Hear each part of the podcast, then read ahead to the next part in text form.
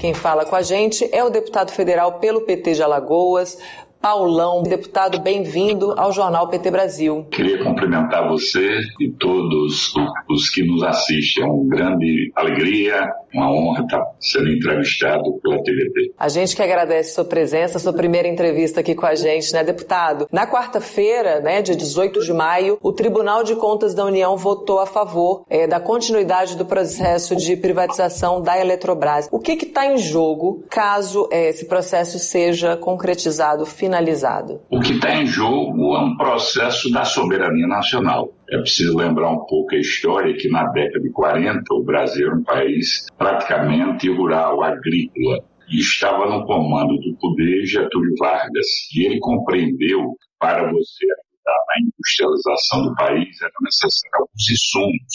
No caso, Gabriele, né, que foi presidente da Petrobras, já comentava sobre isso. Primeiro, o petróleo que dependia das empresas multinacionais. Ele criou a Petrobras. Depois, a importância da energia. Ele criou o sistema Eletrobras e o setor de siderurgia.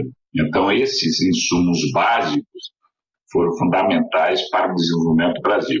O que ocorre agora?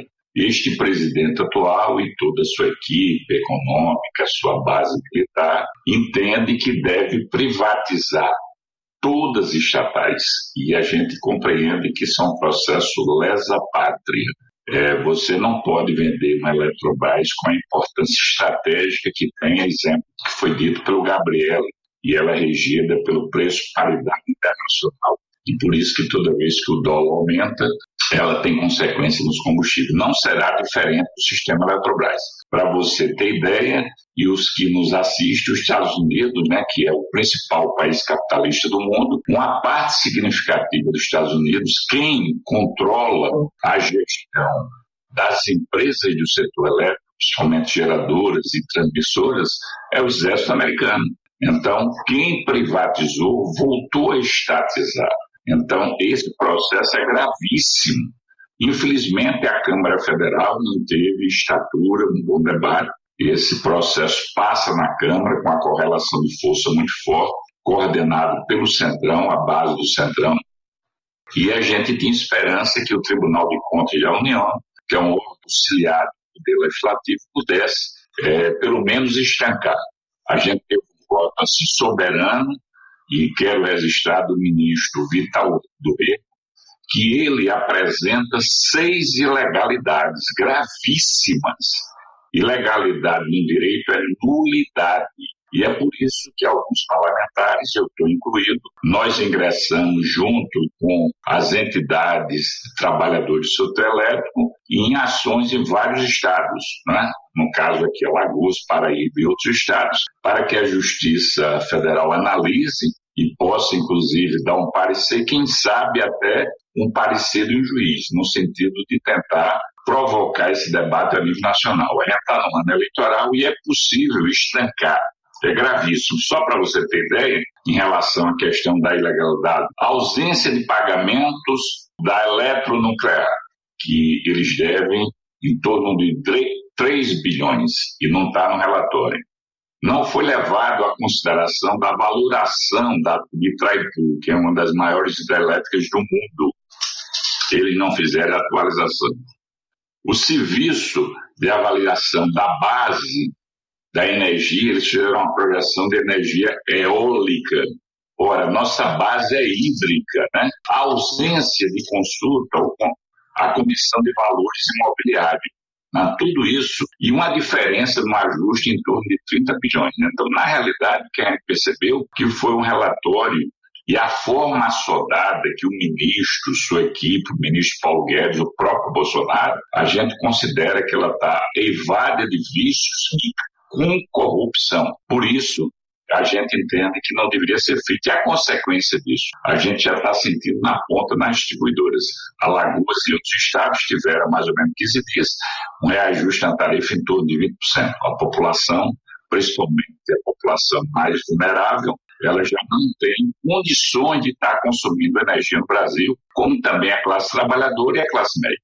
É isso. E tem também a, a gente lembra, né, do apagão no Amapá, que foi aquele, aquele caso seríssimo. E quem socorreu o Estado foi a Eletrobras também, né, mesmo depois da privatização. O Alberto Quirone comenta aqui que no início do século a privatização levou ao apagão. O Laureano te cumprimenta aqui, ele fala lá da Vila Remo, Zona Sul de São Paulo, te manda um abraço. Ele é da, do Jardim Ângela, periferia de tantas periferias iguais às que existem em Maceió. O Laureano comenta aqui também que a questão da Eletrobras deve ser judicializada, que é esse, esse próximo passo agora, né, deputado? Como é que as bancadas do PT, o próprio partido, estão se posicionando agora? Que eu queria que o senhor explicasse o que, que ainda pode ser feito para evitar esse problema. A gente vai mostrar também aqui uma matéria que foi publicada no site do PT, é, aqui ó, para quem está pela rádio, a Eletrobras ainda é nossa, luta contra a privatização continua. O senhor pode falar um pouquinho para a gente como é que está sendo essa atuação para tentar barrar o pior, deputado?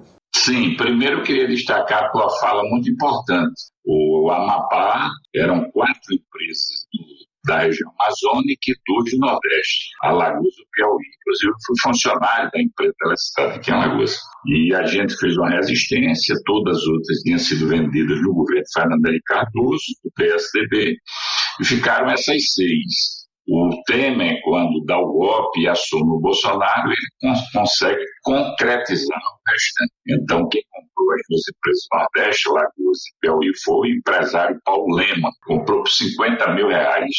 Já ganhou, inclusive, a empresa, que tem um fundo é, de previdência complementar, um valor mais ou menos 700 milhões. Então, veja, foi uma, é, como diz aqui no Nordeste, uma, uma verdadeira tirineira. E você cita o Amapá, quando houve o apagão, foi necessária a intervenção do Estado e até hoje você tem oscilações. A iniciativa privada não deu resposta, ela quer subsídio sobre essa situação.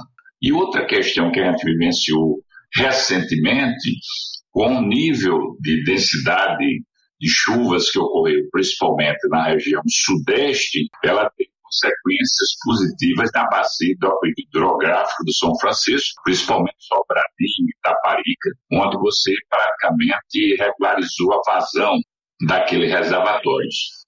Então, o que fez o sistema Chesse e o operador nacional, de uma forma proposital? Ele fez a sangria, ele abriu o vertedouro para a água sair. Você sabe que a água que é presada, ela que movimenta e dá a geração hídrica do processo, verdadeiro crime. E por que isso? Para beneficiar um grande empresário da Bahia, chamado Soares, que hoje controla as termoelétricas. Então, a água que deveria ser usada, que estava no nível alto, você usava água, parava as termoelétricas para não pagar esse grande empresário. E quem economizava com isso? A população brasileira, que você podia estabilizar ou diminuir até a tarifa, mas não, eles preferiram sangrar água no vertedouro para manter termos elétricos, que é uma questão emergencial. Por isso, essa caristia ele tem uma relação muito forte com o Centrão, principalmente os coordenadores do, do partido, tanto o presidente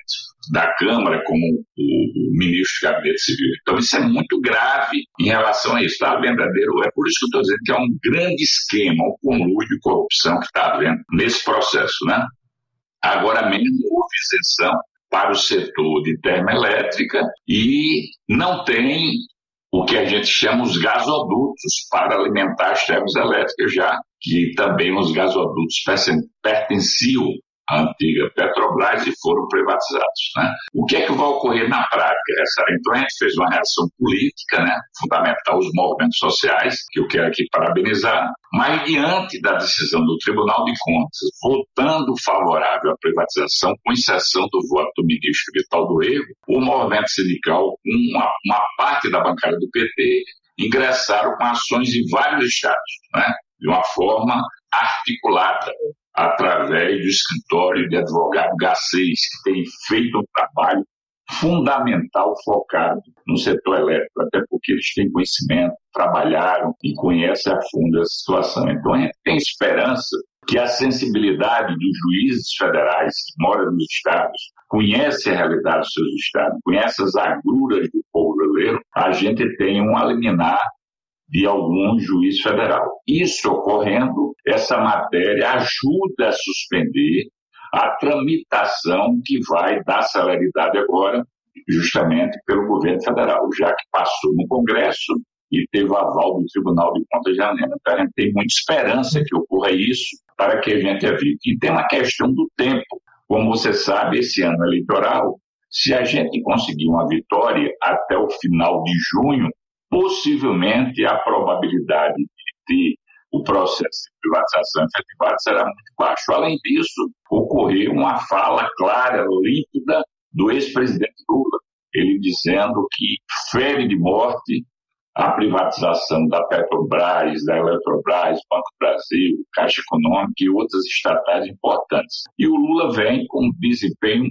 muito importante, né? com probabilidade real até ganhar no primeiro turno. Claro, isso com muita prudência, sem salto alto. E isso influi, sem dúvida nenhuma, no mercado, que ele já falou que, sendo eleito, irá analisar as privatizações assodadas que estão sendo feitas nesse governo lesa pátria, que não respeita a soberania nacional e não respeita o povo brasileiro. Eu tenho muita esperança. Nós também, deputado, a gente acompanha esse processo aqui de perto, é sempre atualizando aqui o nosso público. Eu te agradeço muito pela sua participação, pelo esclarecimento de tantos pontos aqui para o nosso público do jornal PT Brasil. Muito obrigada. Eu agradeço, dizer que foi uma honra ser entrevistado por você. Fico feliz de dialogar com o TVT, principalmente com nossos internautas, quem assiste esse canal tão importante, né? E é importante que a gente possa divulgar, ter mais assinantes e ter uma capilaridade em cada município do Brasil. Um grande abraço a todos e todas. Obrigada, seja sempre bem-vindo.